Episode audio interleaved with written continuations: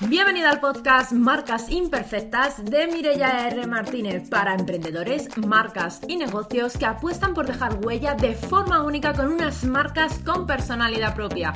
Aquí encontrarás tips, estrategias, inspiración, entrevistas y mucho más sobre marca personal, marketing y ventas para impulsar tu negocio. ¿Empezamos? Bienvenido, bienvenida a esta nueva entrevista en la sección de entrevistas inspiradoras en el podcast Marcas Imperfectas. Hoy tenemos por aquí a Tati de Tati Miau. Buenos días, bienvenida. Lo primero que quiero es agradecerte este tiempo que vas a dedicar a estar un ratito con nosotros compartiendo esos tips y esas recomendaciones. Pero antes de empezar, para quien no te conozca, quiero que nos digas quién eres, qué haces y a quién ayudas. Bueno, eh, muchas gracias a ti, Mireia, por invitarme, porque me encanta, me encanta tu trabajo, me encanta tu podcast y me encanta trabajar contigo. Eh, soy Tati de Tati Miau y soy ilustradora y diseñadora gráfica. Ayudo sobre todo a emprendedoras, también a chicos, pero sobre todo trabajo con mujeres, a sentirse identificadas con su marca a través de elementos visuales y también eh, a particulares ilustrando recuerdos bonitos como los retratos familiares. Genial. Y bueno, ¿siempre has sido emprendedora? ¿Siempre has querido emprender? ¿O cómo has llegado a tener tu propio negocio? Pues en realidad no siempre he sido emprendedora. Cuando, cuando terminé la universidad, eh, pues eh, empecé a trabajar en, trabajos, bueno, por cuenta ajena. Eh, unos estaban mejor que otros, eh, pero bueno, al final lo que, lo que yo quería era hacer algo mío para mí y, yo sentirme que era yo la que estaba ayudando a otras personas. Porque al final lo de trabajar por cuenta ajena eh, tiene sus cosas buenas, pero es como que el mérito siempre se lo lleva a otro, ¿no? Sí. Entonces, bueno, un poco, un poco por eso fue. Genial. Bueno, y cuéntanos, eh, ¿por qué alguien necesitaría un profesional como tú? ¿En qué situación se encuentra esa persona que necesitaría de tu ayuda?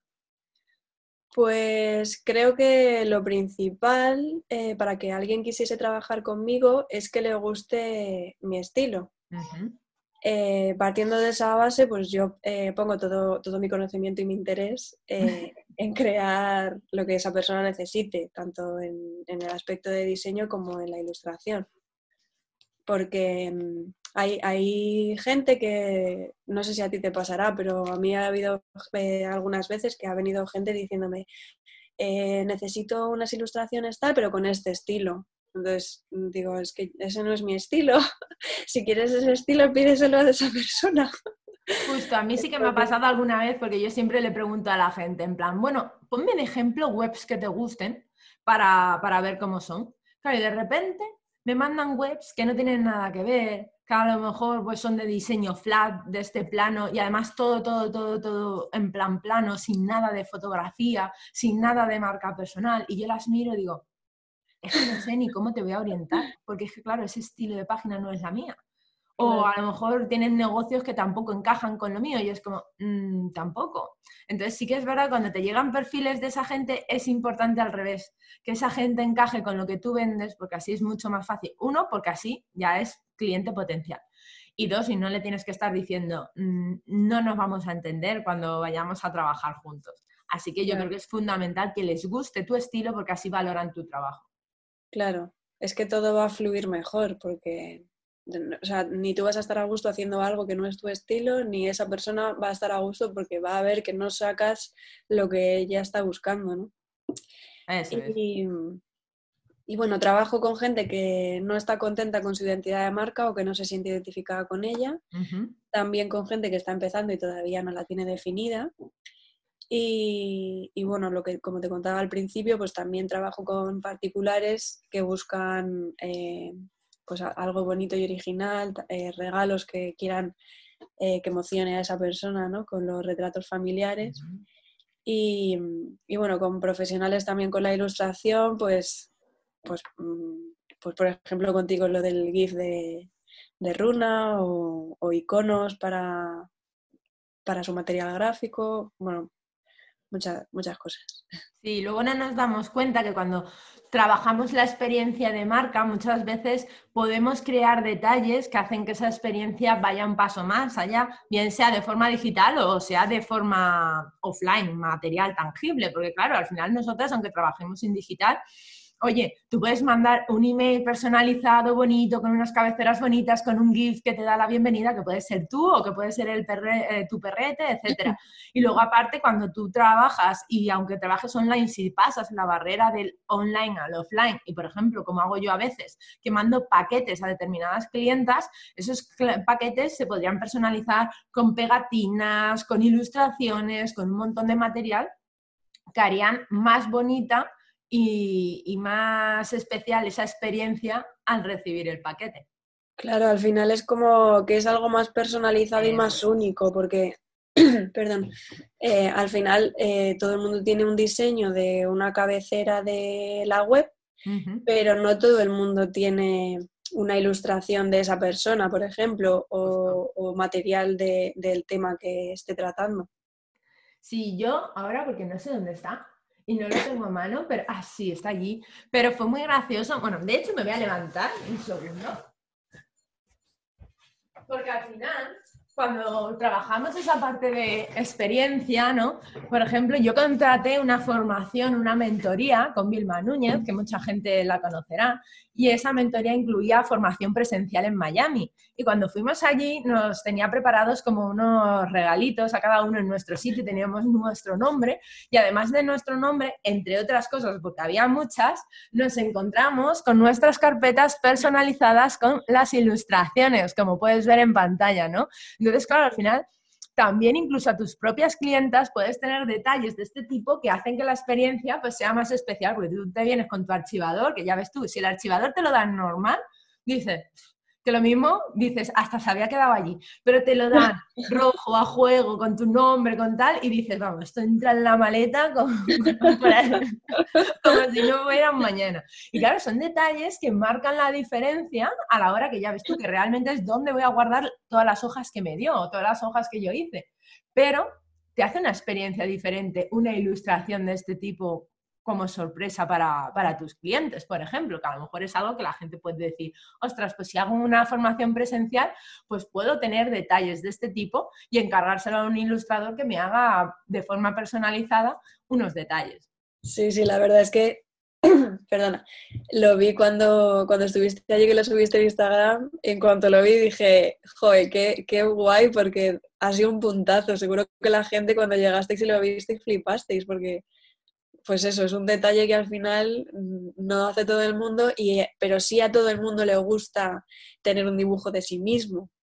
Sí, a todo el mundo. Además, yo siempre lo digo, ¿a quién no le gusta que tengan un detalle contigo? Que muchas veces yo siempre lo digo, digo, no es lo que vale el detalle, sino lo que representa. Al final representa un, pues, un poco más de atención, un, un extra, un pensar en ti y dices, ostras, pues te toca un poco el corazoncillo, ¿no? Bueno, si tuvieras que darnos eh, o hablarnos de cuál es el mayor error que se comete relacionado con tu imagen de marca cuando la trabajas, ¿cuál crees que sería? Pues mira, el mayor error que creo que, hay es que la gente piensa que esto lo puede hacer cualquiera. Mm. Eh, porque al final eh, la gente lo ve como bueno, pues eso es un dibujo que tú estás haciendo porque te gusta y, si yo voy a crear mi marca, pues a mí que me gusta mucho el morado, pues voy a utilizar el morado. Y no es para nada así, ¿no? Hay que tener un montón de cosas en cuenta y la gente si no sabe de diseño, pues no, no sabe que esas cosas existen. Entonces, eh, hay que saber que todo tiene un porqué y un significado y que si quieres conectar con un cliente no puedes elegir el color que a ti te guste y ya está. Al final tienes que saber un poco sobre psicología del color para saber qué sentimiento quieres transmitir y así relacionarlo con ese color. Tienes que saber de legibilidad para poder seleccionar una tipografía que tenga personalidad y que transmita y que sea legible. Eh, tienes que saber de composición para nivelar un poco los pesos de la imagen. En fin, un montón de cosas que, no se hacen si, si no sabes y que no es algo que se haga en un momento, como la gente se piensa, que es que se piensan que le vas a dar un botón y ya tienes tu marca hecha. A mí me hace gracia cuando la gente, no, si yo me voy a hacer un loguito ahí en el, en, el Canva y yo digo, madre mía, digo, a ver, yo no es que esté en contra de eso, pero tampoco estoy a favor, porque al final tú lo que te vas a hacer ahí es un parche. Claro. Un parche que, que a ver cómo queda. Y al final el logo dice mucho, es que lo ponemos en tantas partes, en la tarjeta de visita, en las facturas, en la web, en, imágenes que colgamos, etcétera, que al final ese logo no puede ser una chapucilla ni verse cutre, porque al final esa imagen te está representando. Y al final incluso la gente te, representa con esa imagen. Yo, por ejemplo, lo pongo siempre con el mal ejemplo o el buen ejemplo de la gente que se dedica a temas pues más como reformas, eh, fontanería, etcétera, ¿no? que de repente te dan unas tarjetas espantosas. Que dices, y una miajilla de cariño a esta tarjeta, con un poquito más de gracia, o sea, tú la, la mirarías y, te daría otro rollo, te daría la sensación de que los acabados que te van a dejar a ti en tu casa van a ser mejores ya solo por el diseño de la tarjeta, ¿no? Sí, sí, total, es que eso te iba a decir, que hay a veces que ves algo así y dices, madre mía, pero si es que este señor hará chapuzas, porque con esa imagen que tiene, ¿qué, me va a hacer en mi casa? sí, es verdad, yo también lo, lo, he pensado alguna vez cuando he visto así alguna, o alguna tarjeta o alguna furgoneta por la calle o... Sí, sí, es verdad. Claro, es que al final la imagen habla por nosotros sin que nosotros abramos la boca. Entonces nosotros tenemos que elegir muy bien qué es lo que estamos comunicando. Y como decías, los colores, las, las imágenes, las fotos, las tipografías, igual. Los colores no puede ser el que a ti te dé la gana ni porque sea tu color favorito y tampoco puede ser que cojamos, que yo lo he visto por ahí y es que me da dolor de cabeza cuando veo a gente que pone tipografías de estas manuscritas que son preciosas, pero para poner una palabra, dos, tres, a lo mm. mucho. Pero claro, si tú me pones un párrafo en manuscrita de esas súper enrevesada, tengo que estar casi haciendo así, acercándome a la pantalla y empezar a decir, ostras, ¿qué pone esto? Claro, te ponen un párrafo así y no te vas a dedicar a, leerlo y a prestar atención porque es que te, consume hasta un extra de energía poder entender qué pone ahí. Sí, sí, es que no, es que... Eh, y además es que no sé, es como que hay gente que selecciona esas fuentes porque ve que es algo diferente o con personalidad o no lo sé, divertidas, y, y, al final lo que no se dan cuenta es que es una letra que es que no, no, se va a leer, no se va a entender. Claro, pero luego, y luego la otra pregunta, aparte de si se lee, va con tu personalidad real. Esa es la otra parte. Que es que luego nos olvidamos porque con esa cosa de que muchas veces la gente piensa, bueno, la imagen de Internet es una imagen gráfica, estática y fija. No, no. Es que deberíamos quitarnos ese concepto. Al final, cuando decidimos emprender en digital, tenemos que hacer muchos vídeos, tenemos que exponernos. Y ahí es cuando luego tiene que haber esa coherencia entre la imagen gráfica y los vídeos, porque muchas veces no hay una coherencia. Ves que en vídeos parece una cosa y ves que las fotos representan otra cosa totalmente diferente lo que comunica. Entonces, al final tenemos que buscar esa coherencia en conjunto, porque todo habla de nosotros. Si tuvieras que compartir tres tips super pros que podamos incluso empezar a implementar hoy mismo para nuestra marca, ¿cuáles serían? Pues, eh, bueno, lo primero de todo eh, sería definir quién eres y qué es lo que quieres transmitir. Vale. Eh, teniendo esto claro, también buscaría cuáles son tus puntos fuertes para poder potenciarlos y así diferenciarte. Y también analizaría a la competencia para saber qué es lo que se suele utilizar y qué es lo que funciona, pero no para copiar, sino para diferenciarnos de ellos. Esas, esas creo que serían las tres eh, principales. Luego ya pues vendría un estudio ¿no? de, de, pues eso, qué quieres transmitir, pues entonces tienes que utilizar estos elementos, estos colores, tal. Y ahí has dicho algo súper importante. O sea, vemos qué hace la competencia para ver qué es lo que funciona, no para copiar. Que a la gente le encanta hacer un Mr. Potato, coger un trocito de esto, copiar, pero es que yo hay veces que veo franjas, fotos, branding, o sea, pero clonados clonados literalmente. Bueno, es que hasta, por ejemplo, ya no solo en el branding, sino incluso en anuncios, la misma foto que solo cambia la persona, pero que ha puesto hasta la composición de todo igual. O, o, igual, sí, ¿cómo me le meto unos elementos decorativos a una foto o la ropa que aparece la persona en la foto y dices tú, le ha clonado la posición, la ropa y todo? Digo, madre mía, bro. Vamos a ver. Es que eso queda fatal. O sea, aparte de porque no te está representando a ti y que ya de primera se ve raro que dices, madre mía, algo no encaja aquí, no sabes por qué, pero es que si luego también resulta que sigues a la otra persona a la que esta persona le ha copiado, te quedas como, no, no te da nada de, confianza. Pero además es que la gente se da cuenta, eso que tú acabas de decir, ostras, no, que la está copiando, que son iguales. El problema, porque a mí me ha pasado, es, Mirella, mira esta captura de pantalla, no me digas que no se parece a tu este o aquello o tal. Y te lo mandan porque la gente se da cuenta y es consciente de, ¿te has enterado que te están copiando? Y tú dices, sí. Pues sí, de esa a lo mejor todavía no me había enterado, pero sí. Entonces, claro, es, que al final la gente se da cuenta de estas cosas. Yo digo de broma, esto no es tan grande. O sea, somos miles y miles de emprendedores digitales ofreciendo diseño gráfico, web, marketing, no sé qué. Pero al final, en cierto modo, todos nos conocemos, nos tenemos fichados. ¿Y qué pasa? Que la gente sigue a las mismas personas. Entonces, enseguida se dan cuenta de esos detalles. Y además es que... Eh, Además es que la gente, porque tú a lo mejor te lo puedes tomar de otra manera, ¿no? Ah. Eh, también depende de cómo te pille el día, pero bueno.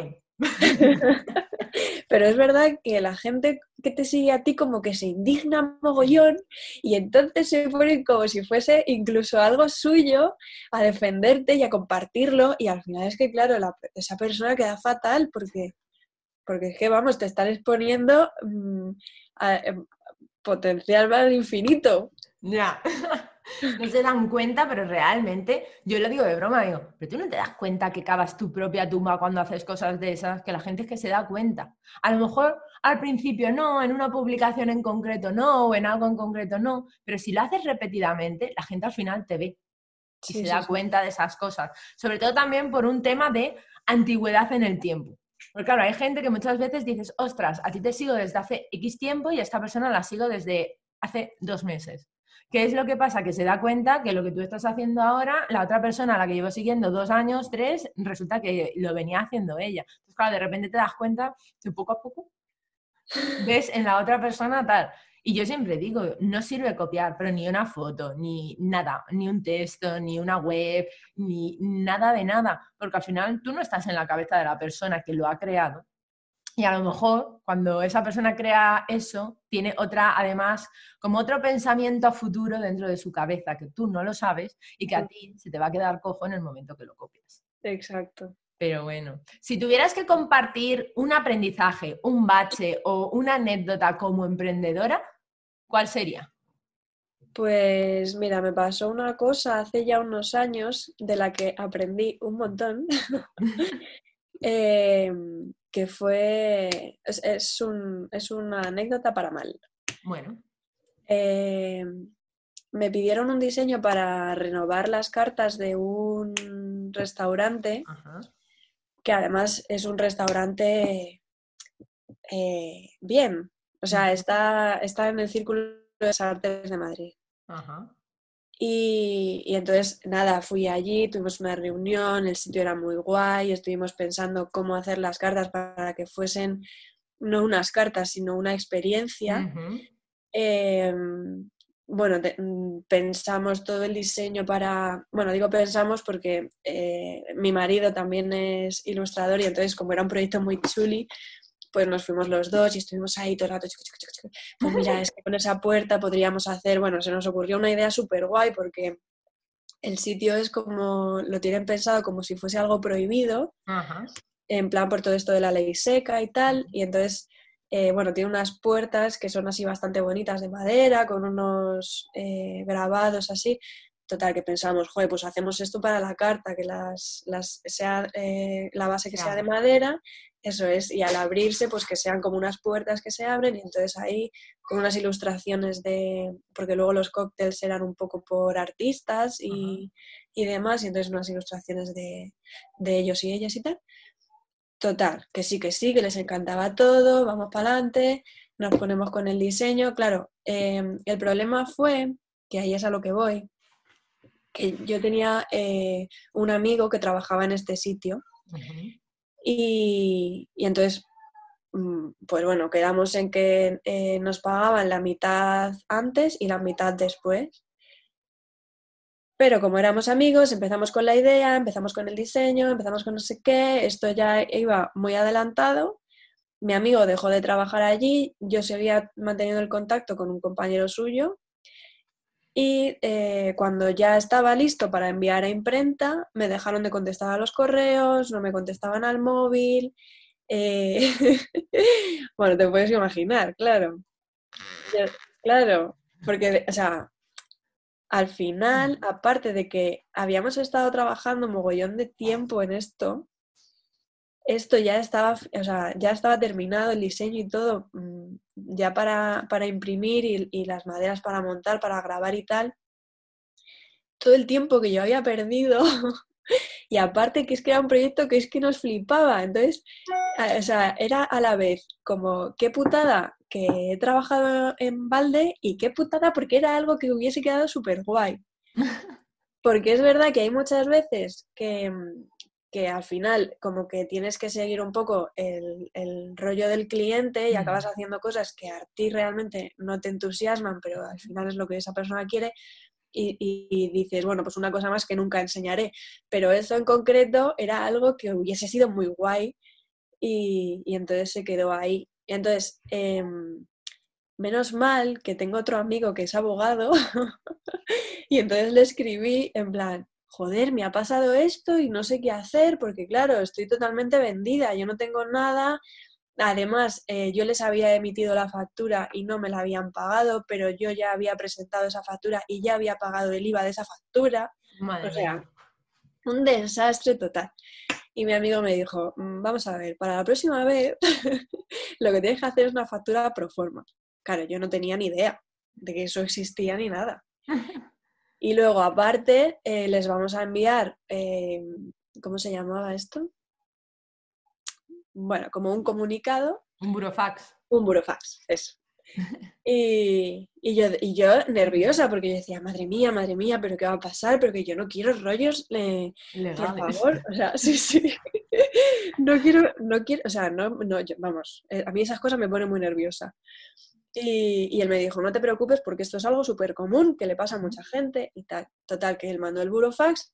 Bueno, tía, pues a la semana siguiente me pagaron la factura y porque claro, yo tenía los emails y yo tenía todas las pruebas de que ah, esto había quedado así, pero no, no, había, eh, no se había pagado. Y nada, al final me pagaron, el proyecto no salió porque a mí me, mm, desde la sede de Barcelona me, o sea, me pagaron la factura, pero los de aquí del restaurante nunca me contestaron, ¿sabes? Ni, ni nada. Entonces, bueno, pues al final esto no se hizo, que yo sepa, porque al final, mm, como yo les mandaba los archivos para que ellos me diesen el ok, ellos tenían los archivos ¿sabes? Que, o sea, no, no en el formato que tenía que ser para, que quedase bien y poder hacerlo, pero bueno, sí que a lo mejor podrían haber hecho, ya sabes que la gente se apaña para, para hacer las cosas. Y bueno, no sé si al final se hizo, supongo que no, pero bueno, a mí me pagaron mi trabajo y... Pero claro, al final es eso, que cuando no sabes, pues o sea, yo, yo necesitaba haber tenido un gestor o alguien que me hubiese hablado de estas eh, facturas pro forma. y luego aparte, pues porque tuve, porque tengo este amigo que es abogado y me ayudó, porque si no, a mí no se me ocurre eh, ni denuncia ni nada. O sea. No. Moraleja de todo esto, uno, hay que hacer contratos. Dos, hasta que no nos paguen, no empezamos a trabajar. Y tres, todo mega documentado y no nos fiamos ni del primo, ni del amigo, ni del vecino, porque luego nos pueden salir las cosas y haber estado invirtiendo un tiempo que no podemos recuperar. Y yo siempre digo que no hay nada más caro que el tiempo. Porque eso, yo cuando la gente dice, uff, y si pierdo el dinero y si pierdo la inversión, bueno, el dinero al final va y viene, puedes volver a trabajar, vuelves a esforzarte, el dinero vuelve, pero el tiempo no. Y eso sí que es una, una putadilla. Mm. Yo quiero hacer un comentario que antes se me ha olvidado y quería hacerlo, y que era respecto a que tú decías, eh, la gente se piensa que es hacer un dibujito o que yo tardo un momentito y ya está, ¿no? Bueno, yo me compré em, ¿cómo se llamaba? Procreate o algo así. Bueno, y me lo instalé, ¿no? Y yo dije, guau, pues con el boli me pongo yo aquí a hacer dibujitos súper divinos. Bueno, mejor no lo enseño porque yo creo que un niño de como de 3 o 4 años hace un dibujo mejor que el mío. Y yo dije, joder, esto no es tan fácil. Digo, yo vídeos a Tati y vídeos a gente que se pone con el boli y salen auténticas obras de arte. Y lo mío es un churro, vamos, no te lo voy a enseñar porque, porque me da vergüenza. Digo, pero vamos, tremendo. quiero verlo. No, no, no. Luego en la intimidad tú y yo, si quieres te enseño, te enseño algún desastre. Pero yo dije, pero en serio, digo, ¿cómo eran las cosas estas? Digo, a mí me ha salido aquí un churro espantoso. Así que bueno, que sepáis, moraleja, aparte de todos estos temas, digamos, medio legales que hay que tener en cuenta, que no es tan fácil hacer una ilustración o un dibujito como uno se piensa, porque vamos, pero bueno, yo he de confesar que jamás se me ha dado bien ni pintar, ni cosas artesanas, artísticas, etc. Así que nada, bueno, Tati, muchísimas gracias por aceptar la invitación, muchísimas gracias por este ratito aquí compartiendo anécdotas y compartiendo recomendaciones. Nada, muchas gracias a ti. Pues nada, hasta aquí la entrevista de hoy. Espero que te haya gustado y que te sirva de inspiración y tengas en cuenta cosas que te ayuden a cambiar el chip y el clic, haga un clic mental, para a partir de ahora tener más en cuenta la importancia que tiene tu imagen de marca. Y hasta aquí el episodio de hoy. Espero que te haya gustado, que implementes todo lo que has aprendido y que te sirva para impulsar tu marca. No te olvides de suscribirte para no perderte el próximo episodio y recibir más contenido sobre marca personal, marketing y ventas para impulsar tu negocio. Gracias por acompañarme. Si te ha gustado el capítulo, dale a me gusta, comparte y comenta. Si tu aprendizaje favorito de hoy en Instagram, mencionándome, mi usuario es Mirella R. Martínez, lo compartiré en mi perfil. Así podré llegar y ayudar a más profesionales como tú. Te espero en el próximo episodio y hasta entonces nos vemos en las redes. Chao, chao.